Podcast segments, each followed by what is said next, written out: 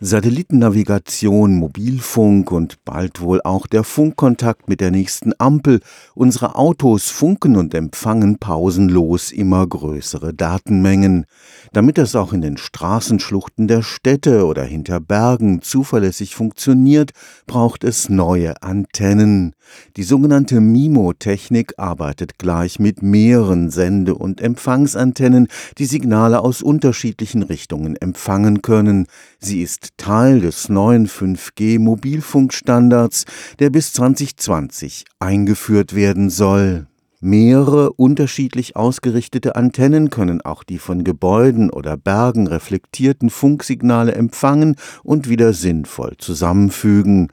Eine große Zahl von Antennen aber machen ein System auch unhandlich und teuer. Was wir jetzt gemacht haben bei diesen Kfz-Antennen ist nicht nur einfach ein System bauen mit möglichst vielen Antennen, sondern wir haben uns Gedanken gemacht, wie wir die Anzahl dieser physikalischen Antennen minimal halten können und trotzdem möglichst viel Gewinn erzeugen, denn am Schluss müssen sie die diese Sender und Empfänger ja noch bezahlen. Professor Thomas Zwick leitet das Institut für Hochfrequenztechnik und Elektronik am Karlsruher Institut für Technologie.